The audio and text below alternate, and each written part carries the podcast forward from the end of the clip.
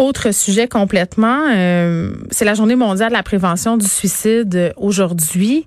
Et euh, il y a un statut Facebook qui a attiré mon attention. C'est un statut qui a été écrit par le journaliste et auteur indépendant Martin Fort, que vous connaissez. On l'a déjà eu à plusieurs reprises à l'émission. Il est au bout du fil. Bonjour Martin. Allô Geneviève. Écoute, c'est rare qu'on se parle dans des circonstances aussi déprimantes ton statut Facebook m'a interpellé, euh, puis avant qu'on qu'on se plonge un peu plus dans ce sujet-là, il m'a interpellé parce que euh, tu sais, on fait beaucoup de, de sparage sur les médias sociaux, sur la santé mentale, pour un peu détabouiser tout ça. Puis je pense que c'est une bonne chose. Là, on en parle de plus en plus et de nos problèmes et du fait aussi que ça peut frapper tout le monde dans les problèmes de santé mentale. Mais on dirait que quand vient le temps de parler de, de suicide, ça, demeure tout de même assez tabou, même que souvent, parfois, moi, je vois des annonces de décès passer sur mon mur Facebook et c'est clairement un suicide, mais on le dit jamais. Non, non, parce que, euh, comme tu dis, c'est un tabou, puis des fois, j'ai l'impression, euh, moi aussi, quand je quand je vais lire une, nécrologie, surtout, mettons, de quelqu'un que, que, que je connaissais, je sais pertinemment euh, je connais pertinemment toute l'histoire derrière et là je vois de la façon dont c'est écrit et tu là tu lis ça et tu dis ben ok on veut pas le mentionner parce que euh, le suicide est un tabou c'est comme si c'était aussi une manière honteuse de mourir. Mm. euh, pas tant pour soi parce qu'évidemment on n'est pas là mais pour pour la famille. On veut pas dire que qu'un de nos proches s'est suicidé.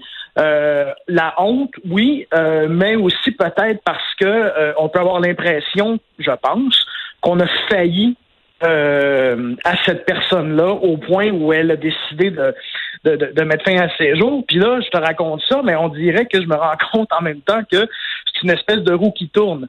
Tu sais, le, la maladie mentale est un tabou. On veut pas trop se mêler de ça. Euh, le suicide est une conséquence et après ça, on se dit, mais mon Dieu, on aurait dû faire quelque chose. Donc, de là, l'importance euh, de, euh, de, se, de se sensibiliser et de se ressensibiliser euh, euh tant face à la réalité du suicide qu'à la maladie mentale qui, faut le rappeler, là, est à la base du, euh, du, phénomène du suicide. Là. Oui, euh, quand euh, justement des dépressions sont poussées très loin. Puis par rapport au tabou du suicide, juste peut-être préciser au passage aussi que la raison pour laquelle souvent, parfois, on est peut-être aussi un peu réticent comme média de parler de ce sujet-là ou même de, l'aborder sur les médias sociaux, c'est l'effet d'entraînement. Hein, pour avoir parlé à des organismes de prévention du suicide, c'est toujours délicat de parler de ça publiquement parce que justement, parfois, ça peut donner des idées. C'est vraiment pas ça l'objectif L'objectif, c'est d'aider les gens. L'objectif, c'est de, de dire que ça se peut pas se sentir bien et qu'il y a des solutions. Et là, tu me parlais de santé mentale, Martin, et tu disais, euh, tu sais, euh, les problèmes de santé mentale, malheureusement, dans certains cas, mènent la personne à se donner la mort. Et là, dans ton statut Facebook, et ça, c'est ce qui m'a interpellée, euh, c'est que tu fais référence euh, au syndrome de stress post-traumatique dont tu souffres quand même depuis quelques années parce que tu es un ex-militaire. Oui, ouais, mais tu dans mon cas à moi, c'est un peu par là que la, la, les problèmes de santé mentale sont arrivés. Puis, hmm. euh, comme je disais, j'ai été diagnostiqué en 2017, mais les problèmes remontent à, plusieurs années avant ça. Là. Euh, puis, euh, au fil des années, c'est ça, j'ai eu des idées noires, j'ai voulu à quelques reprises, tu sais, mettre fin à mes jours, mais à chaque fois, il y avait j'ai eu la chance de d'avoir un, un, tissu, un filet social et familial serré euh, qui, à chaque fois, bon, est venu, euh, est venu me sauver, euh, est venu me sauver un peu. un peu beaucoup d'ailleurs. Mm. et de là l'importance justement que les proches des gens qui, qui, qui, souffrent, que ce soit de, de syndrome post-traumatique, de dépression, des gens qui ont, qui ont vécu des expériences euh, bon, qui les pousse justement à, à, penser à penser à l'impensable. C'est de là l'importance de la sensibilisation parce que souvent la personne qui va pas bien euh, soit ne reconnaîtra pas euh, sa propre détresse ou encore va la nier. et donc, la sensibilisation des proches, c'est super important parce qu'on doit être on doit être alerte à, des signes à des signes extérieurs. Puis dans le cas des anciens combattants, c'est un peu le discours qui, faut mettre de l'avant. C'est-à-dire que oui, les, les, les vétérans ont des ressources, mais souvent vont, vont n'iront pas les chercher par orgueil ou des fois par déni. Mais c'est là que les proches interviennent et c'est là aussi qu'il faut il faut toujours être vigilant si on soupçonne qu'un de nos proches qu'on aime peut potentiellement songer songer au suicide. Ben oui, puis tu sais, tu faisais référence, euh, bon, à des camarades qui, bon, ont choisi peut-être cette voie-là très très brutale.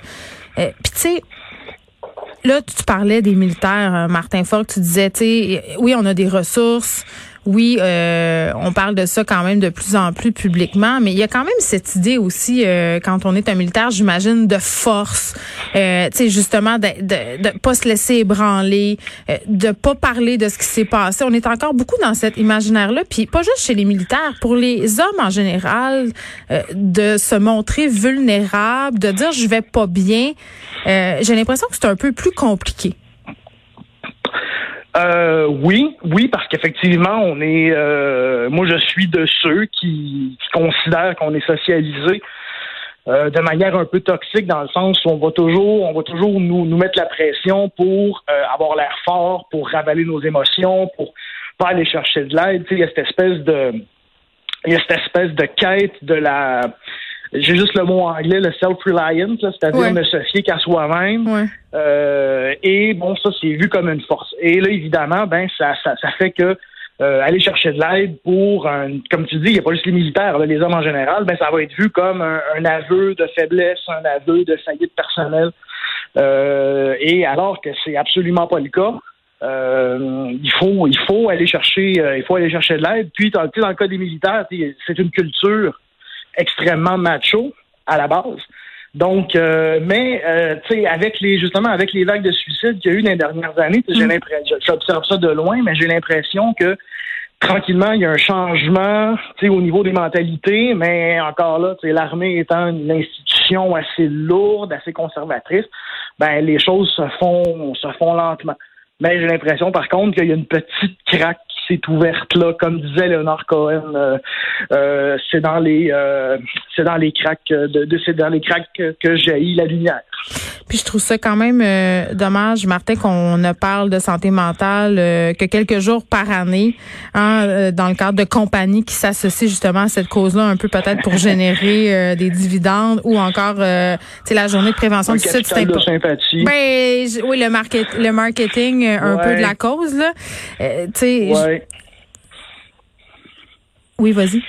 Oui, non, non, ben oui, non, c'est, ben, on en parle quelques jours par année, bon, souvent justement pour se donner bonne conscience dans le cas de euh, certaines multinationales de télécommunications, mm. euh, notamment. Mais euh, en même temps, tu vois, on vit dans une société qui est basée sur la productivité et la performance. Ce qui fait que les enjeux de santé mentale deviennent automatiquement tabous parce que c'est reconnaître que l'être humain euh, est plus capable de suivre le rythme auquel on, on, s'astreint comme société.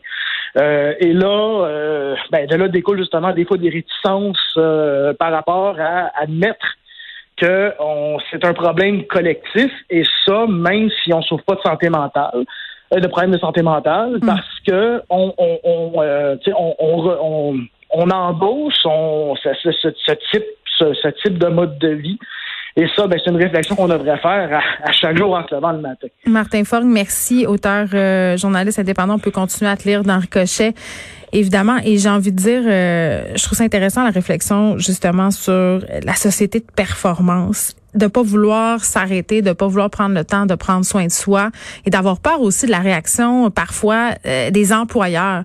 Tu sais, les personnes qui s'en vont en congé maladie, ça passe beaucoup mieux qu'avant au niveau euh, justement des il y a des politiques maintenant, il y a des lois très claires à ce sujet-là.